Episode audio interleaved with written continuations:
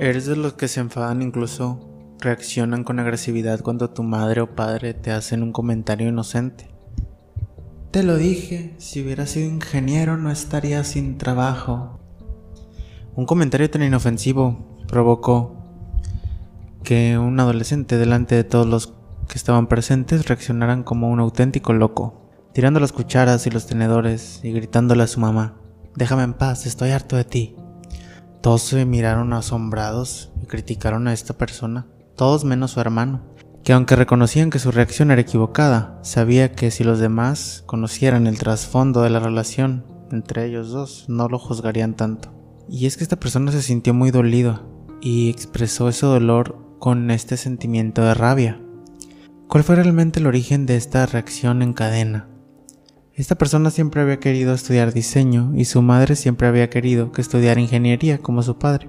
Las sobresalientes notas de su padre en diseño le valieron una beca en las mejores universidades. También ganó un concurso internacional de diseño, pero su madre buscaba cualquier pretexto para reprochárselo.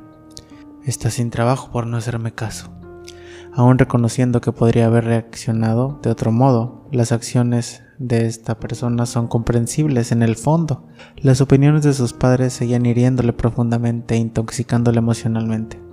Seguro que al escuchar esto muchos se han sentido identificados con nuestro protagonista. Y hay padres que siguen poniendo el dedo en una llaga emocional que consciente o inconscientemente ellos mismos provocaron.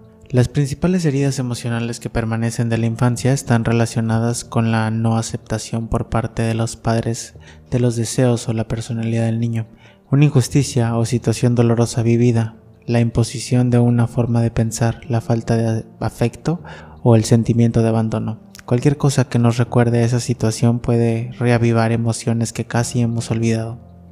El niño que llevamos dentro explota con la intensidad de un adulto.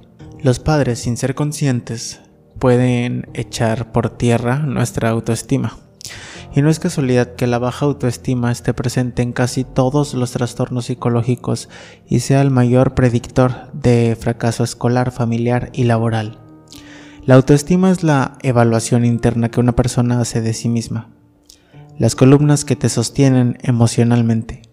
Sin una valoración positiva de uno mismo, cualquier tormenta emocional puede destruirnos o dañar una de las facetas de nuestra personalidad.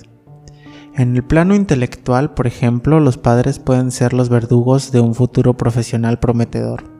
Si desde pequeños nos dicen que no valemos para una determinada actividad, nos comparan con nuestros hermanos y nos hacen comentarios del tipo, cállate, tú no sabes, o a ti no se te dan las matemáticas, a tu hermano sí nos están sugiriendo mentalmente que no intentemos hacer ningún tipo de cálculo numérico negativo ya que no se nos da, quitándonos así toda la motivación para intentarlo. Y al no esforzarnos perdemos la ventaja del aprendizaje matemático, que es la asignatura troncal de muchas carreras. Pero los padres también pueden influir negativamente en la autoestima física. Comentarios como, ay, qué pena, mi niña es la menos agraciada de las tres hermanas o no ha salido tan guapa como su madre, o ha salido un pelele como tu padre. Pueden dañar el autoestima de un niño, haciéndole más vulnerable a trastornos de dismorfia corporal o como una anorexia, una bulimia o la vigorexia. Y aunque una mala infancia no tiene por qué ser una condena a la infelicidad, ya que la autoestima se refuerza o debilita a lo largo de la vida. La niñez es vital para sentar los pilares de las facetas de la autoestima.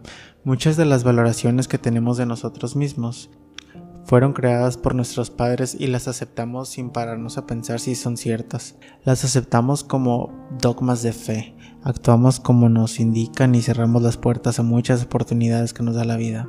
Las facetas de autoestima que pueden haber sido dañadas por tus padres son las siguientes. La primera es la autoestima emocional. ¿Te mostrabas o sentías que te daban menos cariño que tus hermanos? ¿Tuviste sentimientos de abandono? ¿Reaccionaron de forma más agresiva o fueron más intolerantes? ¿Te hacían sentir mal por irte de casa? La segunda es la autoestima física. Aquí es donde serás transportado como el más feo de tus hermanos, o nunca fuiste tan guapa como tu madre, o te comparo con los menos agraciados. La tercera es la autoestima intelectual. Te decían, pobrecito, no sirves para estudiar. o te comparaban constantemente con las capacidades intelectuales de tus hermanos, o nunca sacaste tan buenas notas como tu padre, o cosas así. Otras son las facetas de la autoestima, que por ejemplo te trataron peor porque eras la mujer, te trataron peor por ser adoptado, te tratan peor por ser diferente, como por ejemplo eres el artista, en una familia de matemáticos eras el bicho raro. Llorando te convirtieron en un afeminado, por gustarte los deportes extremos te llamaban marimacho o machista. Tú eres el irresponsable por ser el pequeño. Dicen que el día que tienes un hijo entiendes cuánto te quieren tus padres. Es un amor indescriptible e incondicional por el que daríamos la vida. Siendo eso tan cierto, qué difícil es entender cómo algunos pueden hacer tanto daño y qué difícil es para un padre darse cuenta de que puede estar perjudicando a su hijo de por vida. Unas veces porque emplea mecánicamente los métodos que utilizaron con él sin cuestionarlos, otras porque aunque su intención sea buena, el resultado es terrible, como cuando se sobreprotege o se sobrecontrola por un exceso de amor. Este tipo de comportamientos puede hacer que los adultos se sientan indefensos e inseguros. Las personas a las que más queremos son aquellas cuyas opiniones más valoramos. Un mal día de un padre en el trabajo puede herir la reacción agresiva del niño a un pequeño error y decir cosas que se pegarán con el niño para toda su vida. Sobre todo si después de este suceso no les echas la culpa. Nadie nos enseña a ser padres, pero podemos identificar en nosotros mismos qué cosas no ayudaron y qué cosas nos perjudicaron. No para utilizarlas como reproches, sino para tenerlas como aprendizaje, para enmendarlas y no aplicarlas a nuestros hijos. Más que lo que te hacen, se trata de quién te lo hace y la edad a la que te lo hacen.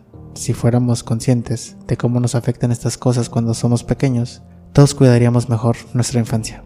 Esto no significa que por haber tenido una infancia difícil debíamos ser infelices siempre y cuando seamos conscientes de ello para poder cambiarlo.